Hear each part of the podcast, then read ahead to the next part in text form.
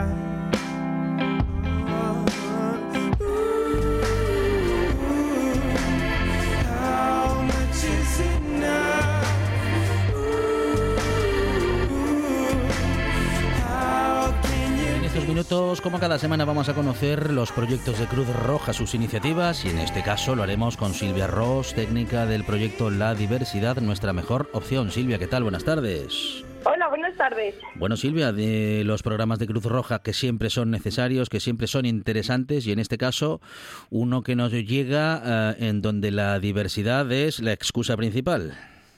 Eso es, sí.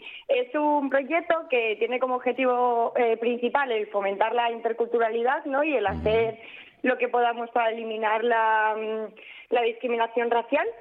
Y consiste en realizar talleres de sensibilización pues a todo tipo de población, de todas las edades, niños, niñas, jóvenes, en todos los centros y colegios de Asturias sobre diversidad cultural, derechos humanos y objetivos de desarrollo sostenible, ¿no? que son tan importantes y, y poco se conocen. Lo hacéis en formato de talleres, ¿no?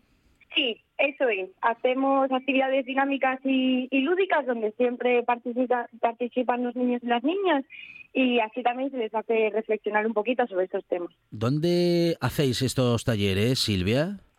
Eh, pues en todos los centros y colegios de, de Asturias. Eh. Hemos estado, por ejemplo, en, bueno, en Avilés, en Salas, en Oviedo, en Trubia. Vamos en todos los centros que nos solicitan estos talleres, pues vamos a hacer. Bueno, em, ¿y eh, cómo, cómo reaccionan las personas que participan en este tipo de iniciativas? ¿Cómo funcionan esas experiencias? ¿Cómo, hay, ¿Hay un antes y un después para muchos y muchas de ellos y ellas?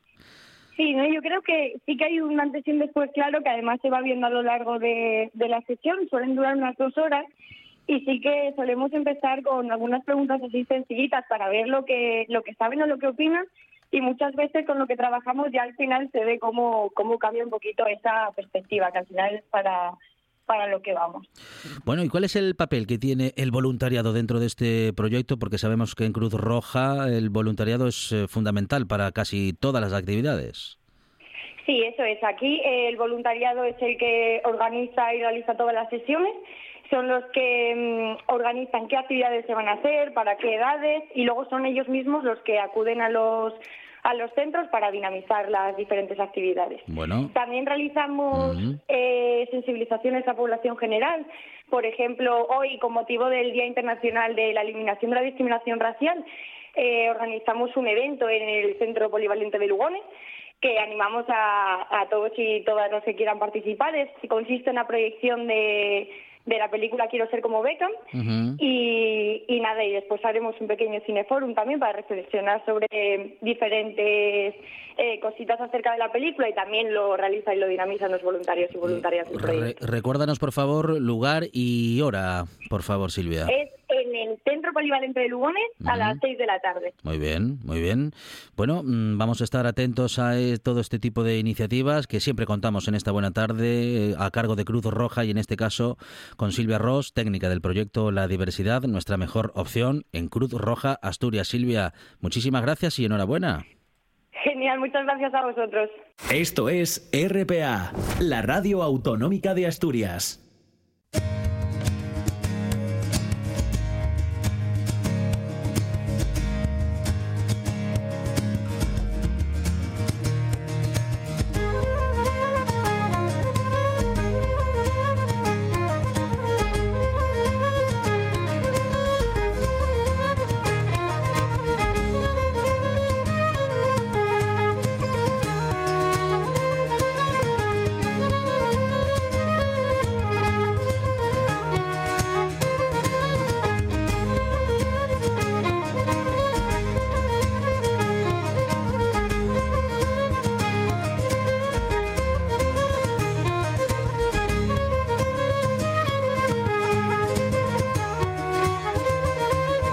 Vamos a conocer ahora la agenda cultural del Principado de Asturias en Asturias, de la mano de Lourdes Prendes de Asturias, Cultura en Red de Lourdes. ¿Qué tal? Buenas tardes. Hola, buenas, ¿qué tal? Muy bien, como siempre con muchas cosas que contar, empezando Lourdes por el teatro.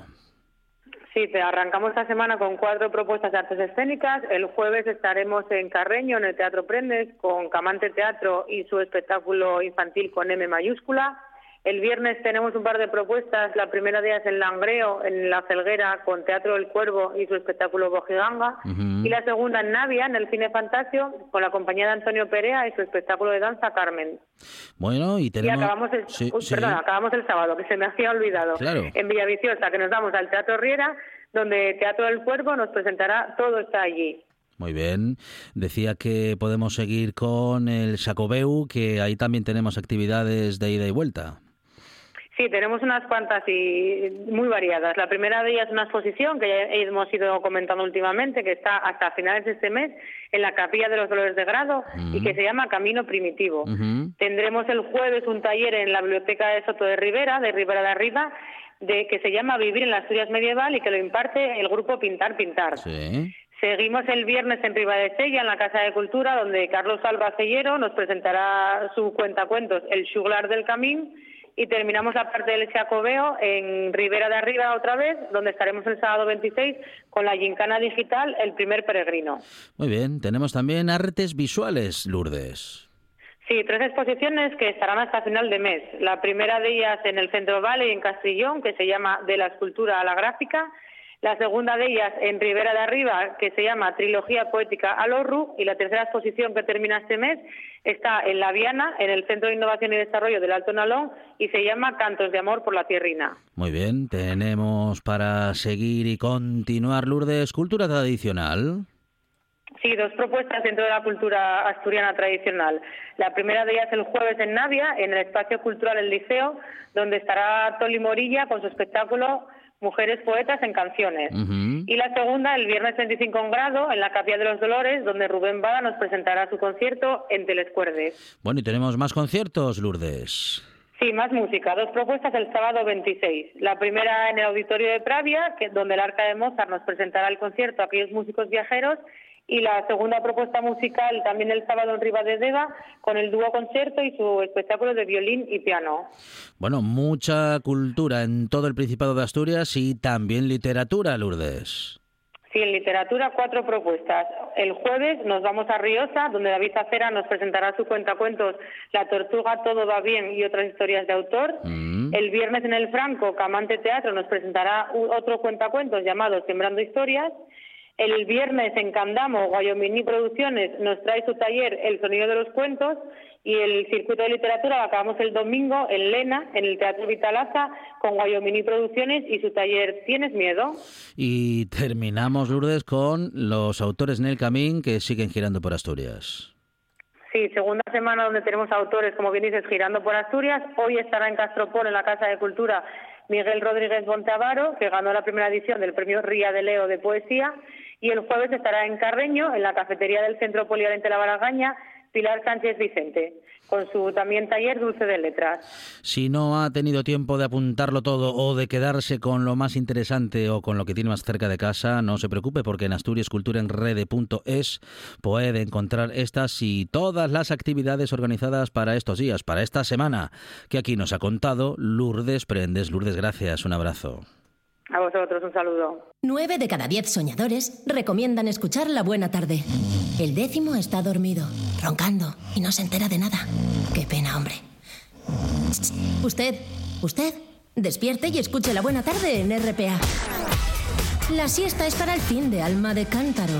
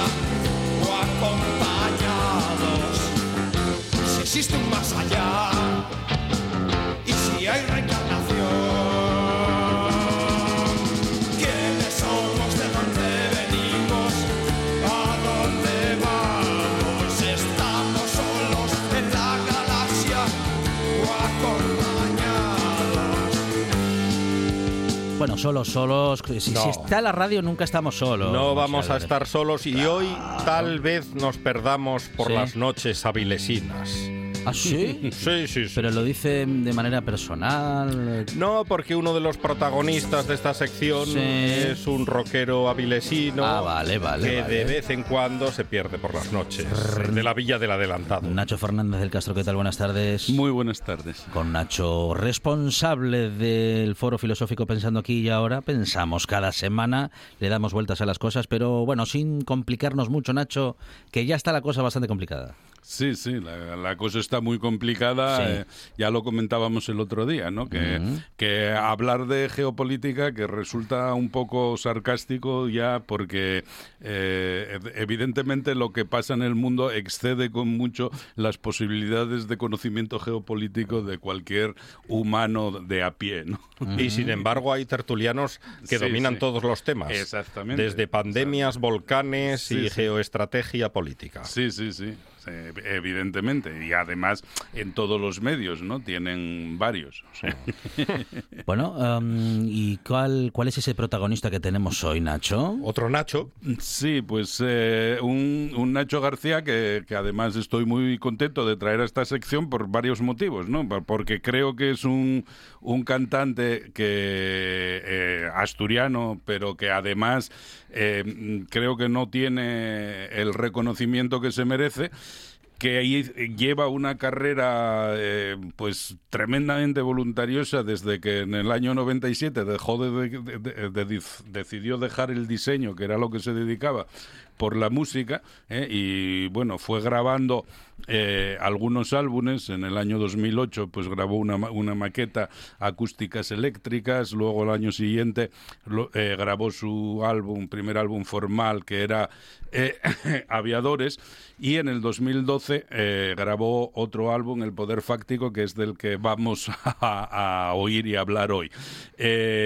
Aunque no de las canciones que están en ese álbum porque vamos a traer una canción inédita eh, que precisamente mm, eh, surge mientras está grabando el álbum, eh, la graban eh, y la graba mientras está grabando el álbum y luego no, no sale en el álbum y, sin embargo se titula igual, ¿no? Se titula el poder el poder fáctico, ¿no?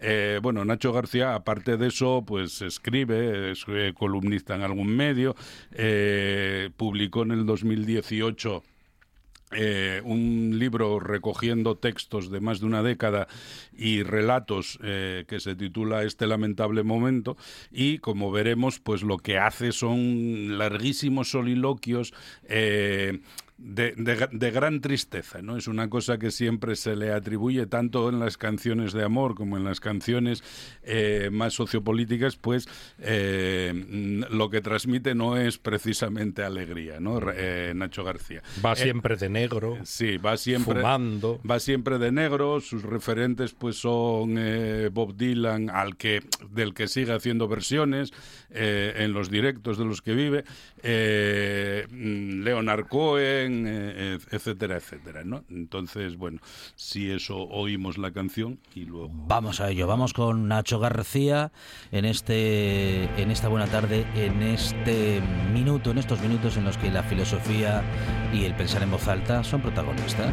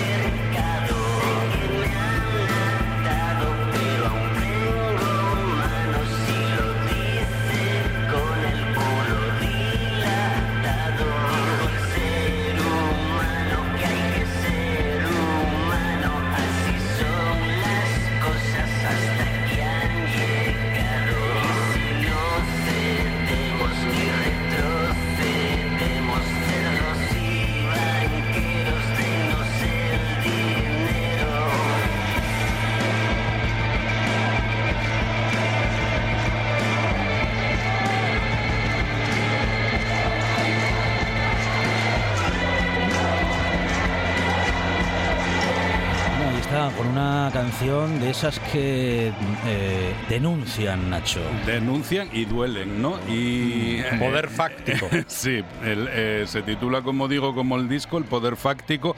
Y eh, bueno, mm, yo creo que la letra deja bastante claro por qué no acabó apareciendo en el disco. Y eh, en cualquier caso es bastante premonitoria, ¿no? Porque una de las cosas, además, que decía Nacho García en alguna entrevista que le oí cuando, cuando sacó este disco, por cierto, el año 2014, eh, él, cuida especialmente las letras. En el año 2014 ganó el premio AMAS, el premio de, la Asociación de Música Asturiana, eh, al mejor letrista. Eh, y una de las cosas que decía era precisamente eso, ¿no? Que esto de que lo que está ocurriendo ya y no queremos verlo y que eh, y anunciaba él que efectivamente todo esto que, que, está ocurriendo pues que hace hacía inevitable que en, en Europa eh, mucha gente lo fuese a pasar mal y hubiese algún estallido eh, de, de, violencia no como uh -huh. los que estamos viendo ahora no entonces bueno la canción es muy premonitoria y habla precisamente de los poderes fácticos en el sentido que antes comentábamos un poco de la geopolítica, ¿no? Eh, refiriéndose a esos poderes que no son los poderes formales ni siquiera pero que son los que realmente determinan lo que sucede en el mundo y que además están fuera de cualquier supuesto control democrático en el sentido de que podamos hablar de control democrático de alguien, ¿no? Control democrático, Nacho. ¿Cómo funciona eso? Claro, ¿cómo funciona eso? Nos podemos preguntar porque está muy claro que los poderes formales, eh, uh -huh, eh, pues cada vez más están al servicio de los poderes fácticos, ¿no? En, eh, en los, quiero decir, en, en, en, el siglo pasado, eso de los poderes fácticos estaba muy claro, ¿no? Pues era en, el franquismo, pues era eh, la iglesia, el ejército, eh, etcétera, etcétera, y los y, y, la y el capital, ¿no? Y entonces estaba muy claro quién era porque tenían nombres y apellidos, ¿no? Eh, Ahora mismo esos poderes fácticos eh, cada vez son más difusos, están ligados a nebulosos consejos de administración eh, que no tienen eh, nombres ni apellidos, etcétera, etcétera, ¿no? Y por eso mismo, pues la situación es tan confusa. Bueno, una situación que es confusa en todos los ámbitos, no solamente en ahora todos, con todos. bueno con todo lo que está sucediendo, sino como dices Nacho, en otras ocasiones en las que no sabemos muy bien quién manda. Claro, no, no sabe... ¿Quién, quién es? Eh, o, o, o, qué, como dices, ¿no? ¿Qué, qué poderes? ¿Qué poderes en la sombra? Claro. ¿En, man, ¿En, manos de quién estamos? Claro, no, no sabemos quién manda ni quién dice qué, porque, claro, eh, recuerdo ahora un, chiste del roto donde alguien está mirando un periódico y dice, lo importante eh, no, no, es, eh, no es lo que pasa, sino quién decide qué son los acontecimientos, ¿no?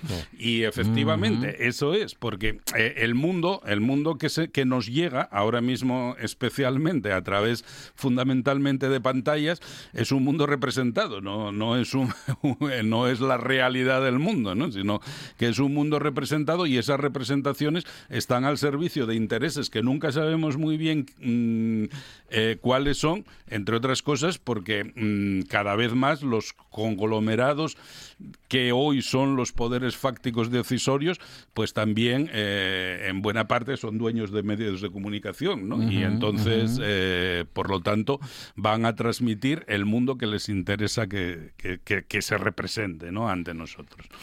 Y en los medios de comunicación, ¿cómo, cómo, ¿cómo podemos hacerlo para, bueno, en fin, para reflejar lo más que podamos todo lo que sucede y así lograr que, bueno, el espectador, el lector, el oyente puedan escuchar unas y otras versiones y hacerse más o menos una idea de lo que de verdad está pasando, Nacho?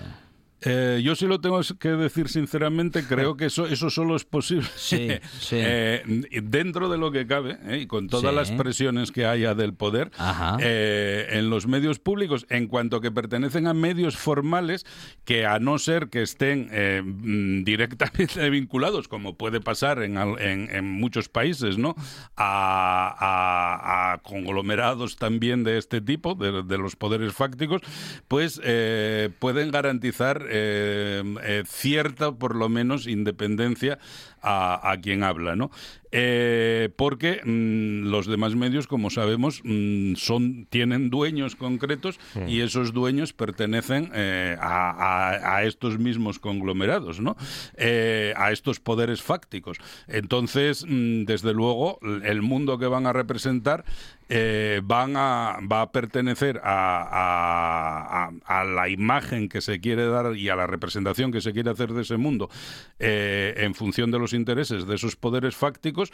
Y, por ejemplo, pues se- no se va a hablar para nada de, de- de determinados temas, se van a poner en primera plana otros que, que interesen, etcétera, etcétera, ¿no?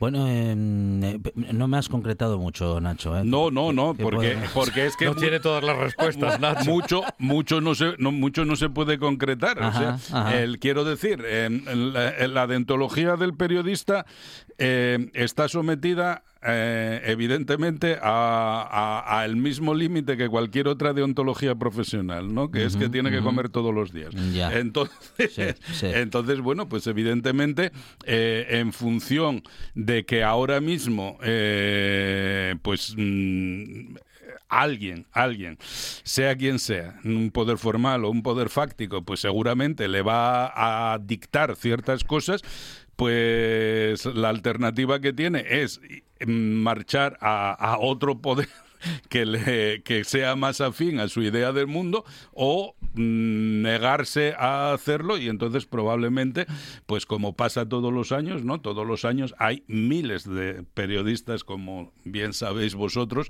despedidos de los medios de comunicación eh, por, bueno, pues no respetar eh, lo que ahora se llama libro de estilo. Bueno, ¿no? y en, mucho- y en muchos países del mundo mm, perdiendo la, bueno, nada Bueno, menos que la vida evidentemente, directamente. ¿no? Evidentemente, evidentemente, evi- aparte de los que pierden eh, la vida en, en los conflictos, muchas veces, muchas veces no, la mayoría, porque la mayoría de los periodistas que están siguiendo conflictos eh, son freelance. eh, eh, que eh, venden eh, su información a quien quiera pagársela y eh, por lo tanto mm, y, son claro aparte los que más tienen que arriesgar porque evidentemente tienen que ofrecer un producto que tenga alguna marca diferencial cuando los conflictos se están siguiendo en directo no se están siguiendo en directo para manipularlos pero se están siguiendo en directo no entonces bueno hay que ofrecer algún producto diferencial cuando uno es freelance y eh, para ofrecer ese producto diferencial hay que arriesgar, evidentemente. Y, y ahí pues se producen, ya lo sabemos, miles de muertos, ¿no? Eh, mm, de todas maneras, bueno, pues eh, claro, mm, sin embargo, hay en este momento, por ejemplo, en el que hay miles de periodistas eh, siguiendo el conflicto eh, en Ucrania, eh, sin embargo, hay mm, pues cerca de, de medio centenar de guerras absolutamente olvidadas, ¿no? que nadie sigue. ¿no? Ese es un ejemplo de por qué otros conflictos no salen para nada en la prensa, están absolutamente olvidados. eh, pues es un ejemplo de por qué, de cómo se decide qué acontecimiento interesa y cuál no, ¿no? ¿Y qué país lo decide? Y qué país lo decide, evidentemente. Bueno, mm, eh, el imperio, mm, digo, el, el imperio del norte, el gran Sí. país del norte, mm, Estados Unidos. manda mucho. Sí, eh, de- determina prácticamente de lo que se habla y de lo y de lo que nos vamos a preocupar. Sí, manda mucho, pero la situación es muy confusa porque, por ejemplo, eh, incluso dentro de, a- o sea, se nos está vendiendo una aparente unidad europea, ¿no? En este, en este, en este conflicto, cuando en realidad hay intereses muy distintos eh, funcionando por detrás, ¿no? Por ejemplo, claro, hay países que tienen una dependencia em, bestial del gas ruso, ¿no? Como Alemania. Y Alemania, por ejemplo, eh, está tentándose mucho la ropa para tomar medidas severas frente a Rusia porque sabe que, que, eh, su dependencia del gas es tremenda, ¿no? Eh, mm, eh, el, el mundo cada vez más eh, está, porque estamos en un proceso for, precisamente eh, probablemente de, de final eh, de, de un imperio, del, del imperio que señalabas, eh, estamos en una época de multilateralidad casi obligada porque hay, hay otros focos que son muy asimétricos, ¿no? Por ejemplo, claro, Rusia es una gran potencia militar, pero en cambio no es una gran potencia e- económica. Económicamente está pues entre España y Italia, ¿no? Eh, el, China es la gran potencia económica emergente, pero, pero bueno, no tiene interés en pelearse con nadie porque, No, porque quiere tiene- que todos se maten. ¿no? Tiene ganada la guerra comercial. claro. Esa es la que le interesa. Claro, claro. Y Estados Unidos mm, está sin financiación, ¿no? O sea, eh, sigue siendo mm, el imperio inercial, pero, eh, por ejemplo, las últimas participaciones en, la- en las guerras, como, eh, eh, por ejemplo, en, en todas las guerras que participó en, Oriente Próximo mm, recientemente, vamos, se las tuvieron que pagar enteras, porque no... Sí, sí. y no solo se las tuvieron que pagar, sino que, que les dieron más dinero de lo que le- de los que ellos habían invertido en la guerra y cuando algún país, pues por ejemplo Japón en concreto, mm, dijo, oye, por lo menos habrá que pedir que devuelvan, bueno, pues la propia Europa dijo, bueno, hombre, no vamos a ponernos Pelillos, pelillos a la mar. y tal, ¿no? Entonces, bueno, Tampoco nos pongamos así. Claro, Europa. claro, claro. Entonces, bueno, eh, porque, porque Europa eh, sabe perfectamente que en gran parte eh, el, mantener eh, a raya la, la zona oriental, pues depende también en este momento del apoyo eh, americano, ¿no? Entonces, bueno, pues eh, ahí hay, ya digo, muchos temas cruzados, muchos temas complejos, la situación es muy multilateral porque además, ya digo que en distintos niveles de, de esos poderes fácticos es eh, también muy, muy distinta eh, la hegemonía de unos y otros, etcétera, etcétera, ¿no? Bueno, Nacho, ¿y la próxima semana? Bueno, la próxima semana vamos a cambiar totalmente de tema para traer, para traer, eh, bueno, pues una un aniversario que, que aunque personalmente yo no sea un devoto de, de quien fue eh, su autor, pues eh, eh, como gijonés y como futbolero, pues sí tiene mucha y cinéfilo, pues tiene mucha relevancia, ¿no? Que es el 40 aniversario del primer Oscar a una película rodada en castellano, ¿no? Que es Volver a empezar, de Garci, ¿no? Mm, nos recuerda tiempos mejores a los sportinguistas. Ajá. So- Sí. Solo a los sportinguistas. Solo a los sportinguistas. Eh, no, y, y luego, por otra parte, eh, em, pues eso, ya como digo, es un, un aniversario importante para el cine por culpa de, de eso, ¿no? Simplemente. Eh, y luego, mm, lo, lo que sí es cierto es que en un Gijón mucho más pueblerino que el actual, eh, hay un retrato absolutamente entrañable y cariñoso ¿no? de, la, de la ciudad. ¿no? Eh, quiero decir, Y- a y- nivel fotográfico. ¿eh? y- y lento. y lento, sí. Pero bueno, Son Garci, Son Garci está dado y tal. Entonces, bueno, vamos a hablar un poco de, de esa película. Eh, y, y para enlazar con, con ella, pues hoy vamos a despedirnos precisamente con un tópico mm, muy cercano al poder fáctico, que es el tópico inglés eh, de, de Powers eh, That Be, que se refiere a los poderes establecidos, etcétera, que según la intención del hablante, pues muchas veces en el ámbito anglosajón incluiría también a los poderes fácticos, incluso incluiría a, ahora que están tan de moda eh, las teorías conspiranoicas, a, a esos poderes conspirativos en la sombra, ¿no? Y vamos a, a ir a ellos con una canción de, de un grande, de, de, de Roger el, el, el Pink Floyd, eh, que, eh, eh, que era el bajo de, de Pink Floyd y el y letrista conceptual de, la mítica banda, y en, en su disco en solitario de 1987, Radio Caos, como, cuarta, como cuarto corte, presentó precisamente esta, esta canción que se titula así, precisamente, The Powers That Be.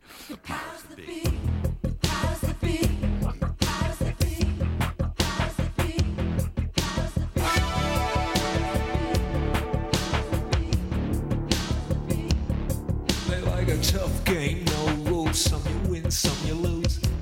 Competition, good for you. Nacho Fernández del Castro, eh, responsable del Foro Filosófico Pensando aquí y ahora, pensando aquí y ahora, en voz alta, además, en la radio, en esta buena tarde, Nacho. Muchas gracias. Muchas gracias a vosotros.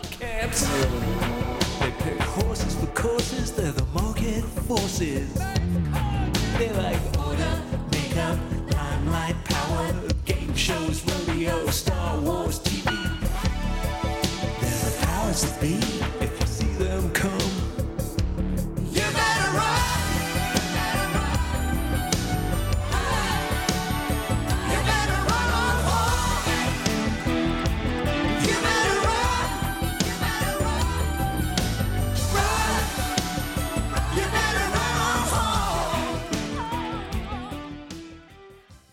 Estás sintiendo, estás sintiendo RPA, la radio del Principado de Asturias. La Nuesa. Stop.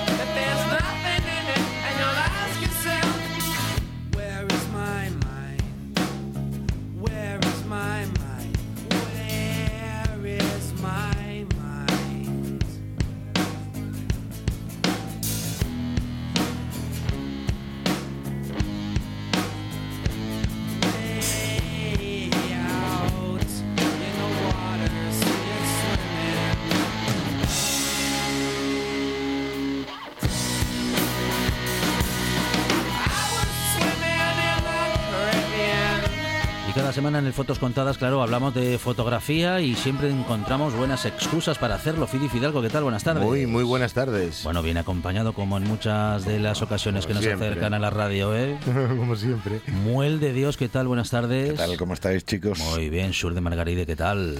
Muy buenas tardes. Bueno, menudo par de fotógrafos que tenemos aquí. Deluxe. Eh, entre los dos llenamos unas cuantas vitrinas con premios y reconocimientos.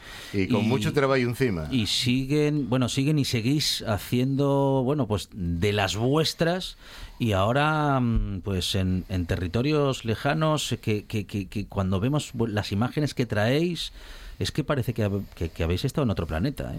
Bueno, y, y no hicimos muchas fotos porque al final hicimos tantas cosas que No daba tiempo a hacer que fotos. No, no daba tiempo a todo. no, no. Bueno, contadnos, contadnos ese viaje que os llevó a, bueno, pues a las auroras boreales. ¿O no? Sí, eh, bueno. A- eh, a Laponia, nos, concretamente. fui- nos fuimos a Laponia, al norte de Finlandia. De Mm. hecho, las auroras, eh, bueno, vimos auroras en dos. Tuvimos la gran suerte de ver auroras dos días, porque mm, eh, es algo muy caprichoso el tema de las auroras. Eh, poder pillarlas y tener la suerte de que el cielo esté despejado y demás. Y bueno, estuvimos, estuvimos casi en la frontera con Rusia. Estuvimos en el norte y, y vamos, eh, fue una pasada aquello, una suerte increíble. Sí, sí. Eh, Surde, para ti, sueño cumplido. Eh, perdón, para Muel, sí, para bueno, ti, yo- sueño cumplido, porque Surde sí que había, Yo creo había estado alguna vez. Pero yo creo que es sueño cumplido para los dos, porque él sueña todos los años con volver y volver. O sea que- sí, sí, está- estábamos como dos chiquillos con zapatos nuevos. Yo era la primera vez que iba, ya me había invitado Sur de hace años a, a acompañarlo en la experiencia, pero por circunstancias no, no pudo ser hasta ahora. Y, eh, y fue, bueno, para repetir seguro, sin duda, porque el, el- el sitio, el paisaje, la nieve, la gente, o sea, el cambio de cultura, ya eh, tengas o no la suerte de ver auroras, eh, simplemente con- conocer el, el país ya merece la pena. ¿Noches en vela para esas sesiones? No mucho, porque, a ver, eh, nosotros vamos con un programa y tenemos ya previsto a través de una serie de aplicaciones y demás eh, la posibilidad de que haya o no haya auroras. Entonces, eh, sí es verdad que el tiempo ya es muy cambiante, pero a través de una serie de apps, pues Sí. vamos eh, vigilando el- la intensidad de tormentas solares que pueda haber. Entonces, oye, pues va, parece que, que está despejado o que apunta que vaya a despejar allá sobre las 11 de la noche, 12. Una aurora te puede aparecer en cualquier momento y, y, bueno, mm, durar lo que le dé la gana. O sea, no, es, no es algo que esté previsto. Pero sí podemos prever un poquitín. Entonces, pues bueno, de oye, hoy sí, hoy hay que estar al oro que, que va a haber una aurora potente. Bueno, hay que decir que, vamos a ver, vosotros no vais eh, al Devanu, como si dijésemos, o sea, vais con un viaje organizado que Sí. organiza eh, Destino Laponia, ¿vale? Eh, allí tenéis un contacto, un Correcto. chaval, Carlos se llama, me parece, ¿no? Donde mm, lo mueve él más o menos, ¿no? O, o cómo La- guía el tema. La historia fue lo siguiente. Hace cinco años, Mm. eh, mi viejo amigo Carlos de la infancia eh, me dijo, oye, ya te vale, ven a verme a Laponia, que... Él llega que- aquí de Gijón. ye de Mieres. Ah, de Mieres. Y, y, vamos, salíamos por aquí por Gijón de toda la vida de, Ajá, ajá. de chavaletes. Y me decía, vente por aquí a, a conocerlo, que mola mucho. Y yo, bueno, un año digo, pues voy. Y una vez estando ahí, "Ah, esto es increíble, esto es una pasada, este sitio. Y decidimos montar Destino Laponia. Ajá. Entonces, eh, un poquitín disculpa para vernos, un poquitín disculpa para llevar a nuestros amigos y hacer viajes fotográficos. Entonces, planteamos el programa que a nosotros nos gustaría hacer si fuésemos turistas. Que, a ver, nosotros somos eh, los guías del, de más Carlos que yo, Sí. somos los guías del, del viaje, pero también disfrutamos totalmente. Y, bueno, es que nos, a, a mí me gustaría hacer todas estas actividades. Entonces, va todo al, al programa. Entonces, en base a eso, pues llevamos eh, a lo tonto, pues este es el quinto año que yo voy y ya llevamos varios grupos de gente que, que- gente aficionada a la fotografía que querían disfrutar de del mundo ártico, paisaje ártico, auroras y gente que directamente mm, dicen, mira, las fotos las haces tú, pero yo quiero conocer aquello. Claro. Me voy con vosotros. Ajá, ajá. Entonces, así- Aprovechando. Claro. Ajá, ajá. Pero todo el mundo va con cámara fotográfica de las buenas, bueno. No, no te creas, hay mucha Ajá. gente intentando hacer cosas con, con el móvil. ¿Ah, y- sí? sí, sí. Y No, no os ponéis de los nervios. No, no, no, no, no. Oye, el- el- Cada uno. este mundo es libre, todo el mundo hace. Mira, es que de verdad, eh, yo creo que cuando íbamos de viaje me decía Sur, joder, a ver si tienes suerte, a ver si ves auroras. Yo era lo que llevaba entre ceja y ceja Sí, cuando sí, te sí, planteas sí, un todo el así. Claro, luego a la vuelta dices, es que aunque no las hubiese visto, o sea, Merece la todo- pena. toda la experiencia que vives allí, todas las actividades que puedes hacer, todo, además también, también recomendados, aconsejados y acompañados por Sur, de que ya tiene experiencia en el, en el tema, y por Carlos, que vamos, ya es medio finés, tiene un hijo finés, su mujer es finlandesa, o sea que no. Claro, claro, claro. que Y de- más- y de allí, y de sí, allí, sí, sí. y un tío muy aventurero, además, que él cuando tiene, de hecho, estando allí, un día que tuvo libre, alquilamos tres motos, nos fuimos los tres, eh, tanto a Sur como a mí, sí, nos la mola vi, la moto vi, también. Nos metimos aquel día una panza de kilómetros. Pero eh, una preguntina. ¿Esas motos eh, que son automáticas? Eh, y como si fuese... Son, sí, son de variador, son automáticas, pero estás hablando de motos de 600, Sí, 900 claro. centímetros cúbicos. Eso anda, ¿no? Anda, anda que te mueres. Y vais por Anda encima que- del lago. Por encima de lagos, de ríos, atravesando bosques, por... Bueno, es una pasada. una Madre pasada. mía. A ver, lo que hacen, creo que lo que tenéis metido en programa normalmente es la, la visita a la isla sagrada de Uco, que está en mitad de un lago, entonces incluso para gente que no tenga experiencia en conducción de motos es fácil de, de llevar. Ah, esa Pero- es la pe- Es muy sencillito. eh, la moto eh, va el guía abriendo camino, Sí. va, va por unas pistas y la moto prácticamente va sola. eh, simplemente tienes que Acelerar acelerar un un poquitín, y controlar un poquitín, eh, pero va sola. Y Carlos es bueno un profesional que lleva muchísimos años haciendo esto. Está en continuo, o sea, controlando continuamente que todo el mundo vaya bien. Si Claro. hay alguien que tiene algún tipo de problema, pues bueno, él se ocupa de que, de que funcione la excursión, de que vaya todo bien. Entonces, totalmente recomendable para, para la gente. Cualquier tipo de gente. No hace falta tener experiencia en motos, no ser un motero... No, con que tengas un carne válido en la Unión Europea, eh, Puedes puedes, conducir. puedes conducir esa moto. Sí, porque la- las motos tienen su reglamento también, sus rutas, sus carreteras marcadas, sus límites de velocidad. No puedes beber, al igual que. Se te puede cuando poner el globo ahí en medio, ¿no? vimos, vimos- vimos mucha policía. ¿En De hecho, la, la policía van, van en motos de nieve también y llevan un remolque atrás, porque como des positivo en un Te control quitan de la moto. alcoholemia o tal, te, te quitan la moto directamente. Sí, Claro, sí. claro, claro. Bueno, sí, sí, sí. sí Claro, sí, es que ese- esas cosas desde, desde la ignorancia ni te Claro, lo imaginas. claro, "Ah, claro, mira qué claro. guay la moto de nieve, pero cuando llegas y te explican y ves y tal. Claro, eso, eh, bueno, al final es lo chulo de viajar, ¿no? Ver otras realidades que, que son tan presentes como la tuya diaria de aquí, pero, pero muy adaptadas al, al medio. Claro. Y esa es la adaptación, ¿no? Eh, como dices, mm, no hay no hay carreteras de asfalto, mm, so- bueno, no en todas las épocas del año, pero en esta época del año la carretera es la nieve. Sí, la- las de asfalto las usan, pero es Sí. curioso ver los clavos. Yo nunca había visto los clavos en las ruedas más allá de carreras Ah, claro. de Ujú. motos, de tipo dirt trackers, Sí, sí. ¿no? De esto que hacen sobre nieve o tal.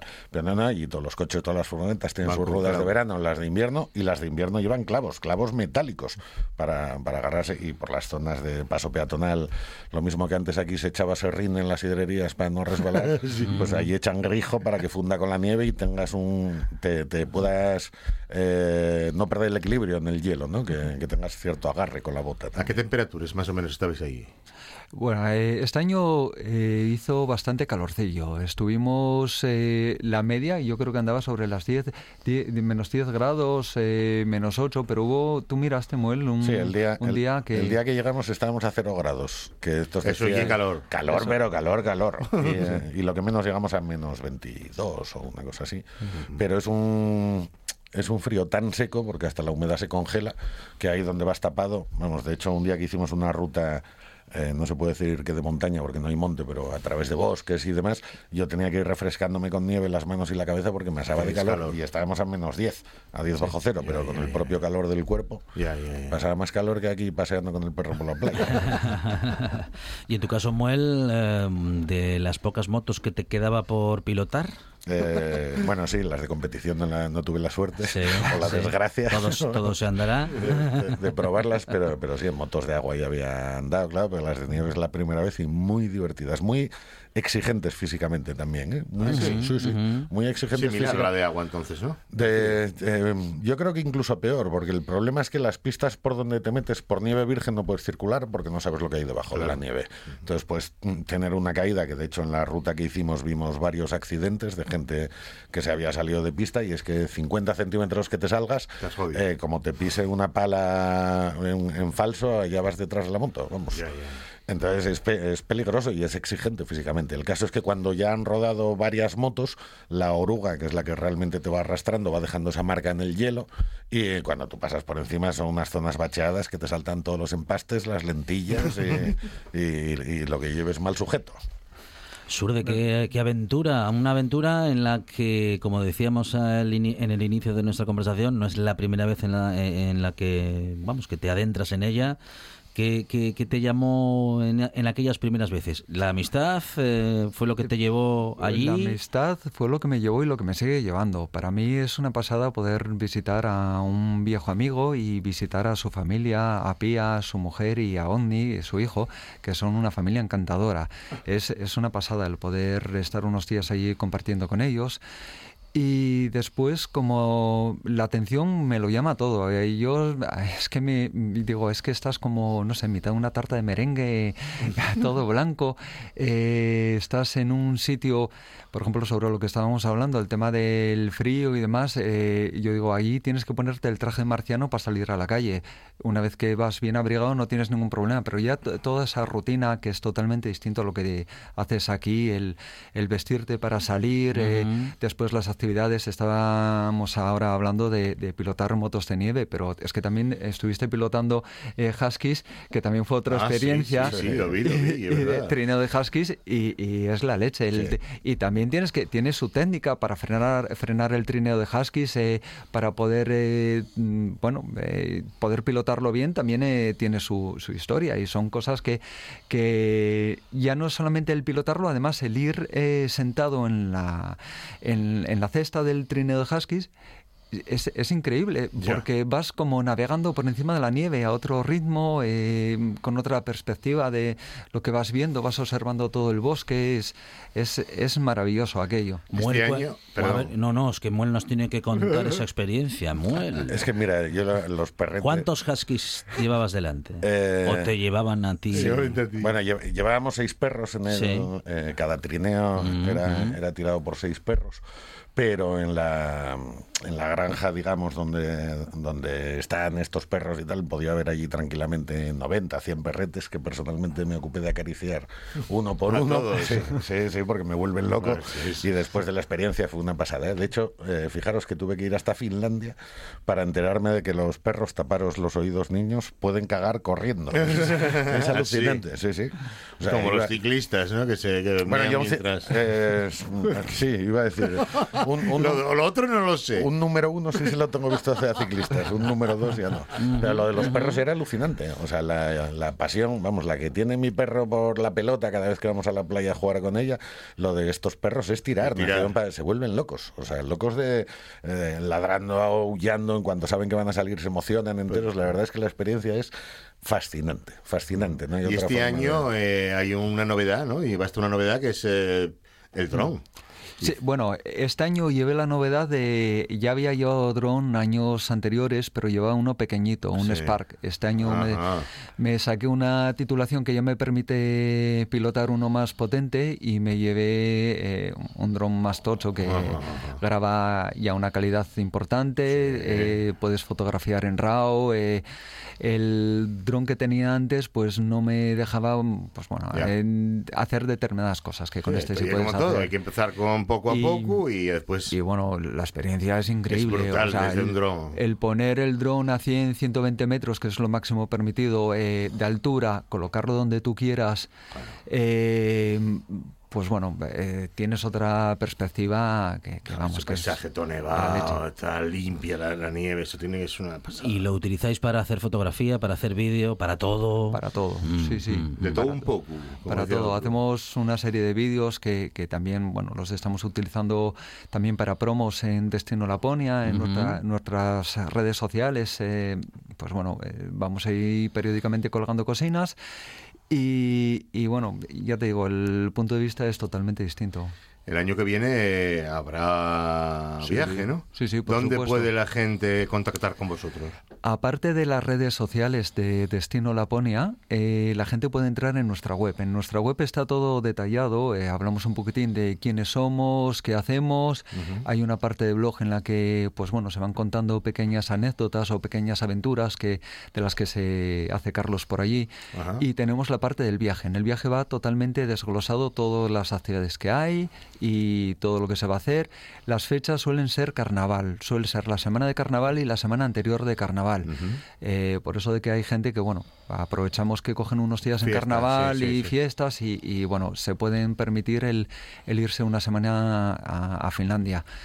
Eh, la web es destinolaponia.com. Entran fácil. en destinolaponia.com y ahí tienen toda la información. Muel, ¿te vas a apuntar el año que viene? Pues no lo descarto. No, no- no sé si el año que viene o el siguiente, pero que repetiré seguro porque la experiencia de verdad que es alucinante. Se queda corta, mm, por mucho Ah, que sean Mira, casi, varios días. sí, casi no dormimos allí porque entre los frikis que somos mm. los dos, cuando pillábamos auroras, luego con los portátiles retocando hasta las tantas para ver lo que habíamos mm, hecho, para, mm. para tal. Y eh, hicimos un montón de actividades, pero al final te quedas con las ganas de, joder, todavía... O sea, todavía me quedan cosas por hacer y, y vamos a ir por repetir. Es que quedaron cosas por hacer. Sí, sí. Hay que volver. Oye, y hablando ya de trabajo, eh, estamos en época de comuniones. ¿Cómo va ese tema? En plena época, a ver si- Mejoró ya del año pasado a este, ¿no? Mira, la verdad es que las, eh, dentro de todo lo que son las ceremonias sociales, las comuniones es lo que menos sufrió, digamos, porque tuvieron la posibilidad de aplazarse, eh, se tomaron medidas en las iglesias para mm, números más pequeños de gente y tal. Fue lo que menos, la- posiblemente lo que menos se vio afectado de todo lo que son las ceremonias y demás. Este año ya esperamos tener cierta normalidad, al menos en cuanto a fechas. Ya estamos en plena campaña, trabajando como como locos y bueno, sacando adelante. Bueno, hombre, por esto lo digo, que sepa la gente de que sí ya hay comuniones y que hay fotógrafos Ah, buenos sí, sí, sí, sí. Y además que les, hacen buenas fotos. y les enseñamos fotos de auroras boreales cuando se vengan a hacer las del estudio sin Y por- problema. ya, tienes la de Papá Noel ahí también, ¿oíste? Te- tenemos hasta de Papá Noel. Po- Podemos dar una postal con... Firmada. Firmada por Santa. Eh, Surde, eh, ¿quién es más friki de los dos? Uy, buena pregunta. Yo creo que estamos así muy a la par, ¿eh? ¿Eh? Sí, Sí. sí, sí. Yo creo que estamos... No sé, a lo mejor debería decir yo... Lo que nos queda un poco lejos, pero creo que Pía y Carlos, que son la Sí. pareja que os comento, serían ellos los que deberían decir. Juzgar. Aunque Carlos también su punto friki también, lo tiene. O sea, que juntáis Bueno, un no buen sé. material todo. Yo, yo soy el único que andaba sin un cuchillo de proporciones desmesuradas por el país.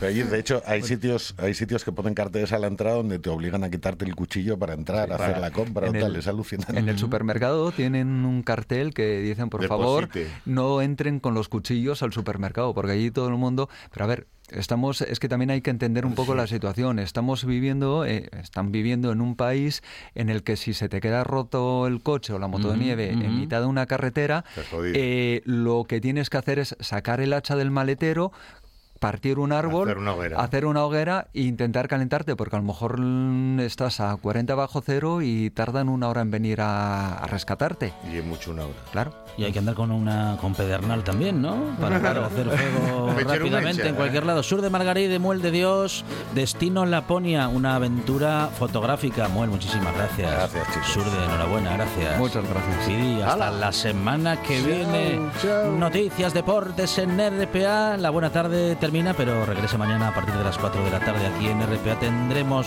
más buena tarde y más radio.